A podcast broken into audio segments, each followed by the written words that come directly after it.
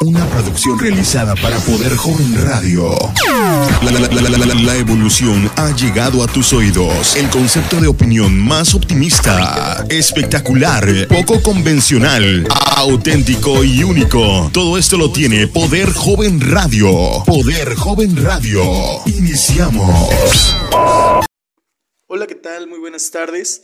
El día de hoy vamos a hablar de un tema muy, pero muy interesante y el tema es el protocolo de investigación. ¿Qué es un protocolo de investigación? Un protocolo de investigación es un documento escrito en el que se mencionan las diversas secciones de la investigación, el enfoque principal que tendrá, así como un embozo del marco teórico y del marco metodológico. En él se muestra la importancia que tiene nuestra investigación y los aportes que podría realizar al mundo científico. Se caracteriza por convertirse en una guía para el investigador. De esta manera se mantendrá la estructura de la investigación y sobre todo el tema mencionado en dicho documento.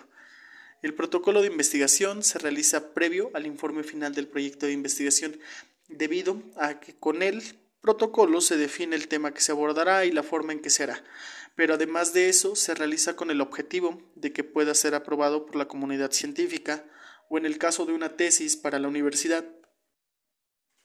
En él se muestra si la investigación cumple con los requisitos para ser considerada una investigación científica.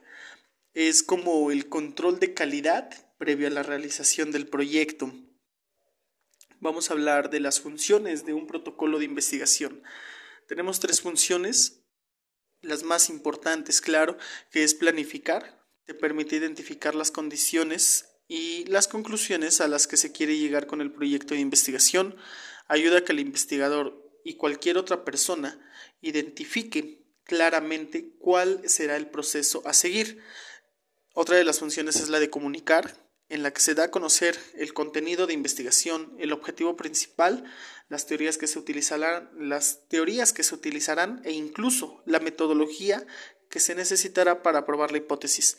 Y también tenemos la función del compromiso, que al realizar este documento se establece una relación formal entre el investigador y la universidad. Se podría decir que un protocolo se convierte en un contrato de exclusividad para el tema mencionado. ¿Cuáles son las partes y estructura de un protocolo de investigación? Cada protocolo se realiza, se adapta al tipo de investigación que se busca desarrollar, pero sin duda existen características de las que no se pueden prescindir. Por esta razón, un protocolo se debe desarrollar con esta estructura. Vamos a tener un título que sin duda es la parte más importante del protocolo. Se deberá definir como tal el título de la investigación, el cual se está obligado a reflejar el objetivo general de la investigación y la forma de abordarla. Vamos a tener un resumen que es la referencia breve del proyecto una introducción en la cual vamos a hacer mención de todos aquellos antecedentes que sean importantes y sobresalientes de nuestra investigación y hará referencia a los puntos que se tomaron en cuenta para definir el planteamiento del problema.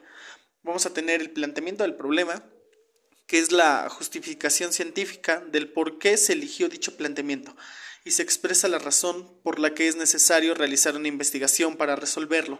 Vamos a contar con un marco teórico. En esta sección se definen los conceptos y las teorías que se utilizarán en la investigación. En esta sección se plantea la hipótesis propuesta, la cual debe estar justificada por la teoría.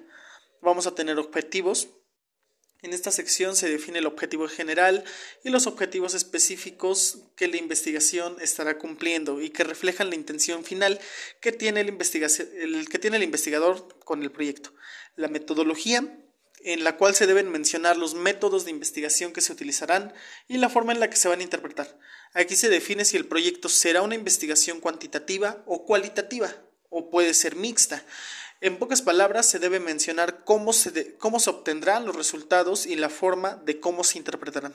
Vamos a tener la bibliografía en la cual se mencionan todas las fuentes que se consultaron o se consultarán durante el proceso de investigación y vamos a tener un cronograma. Algunas instituciones optan por prescindir de esta sección, pero es muy importante colocarla en un protocolo de investigación, aunque sea solo de forma personal. Esta sección te ayudará a identificar cuánto tiempo te tomará cada una de las etapas de la investigación, respetando así las fechas de entrega y concluyendo el proyecto en la fecha final establecida.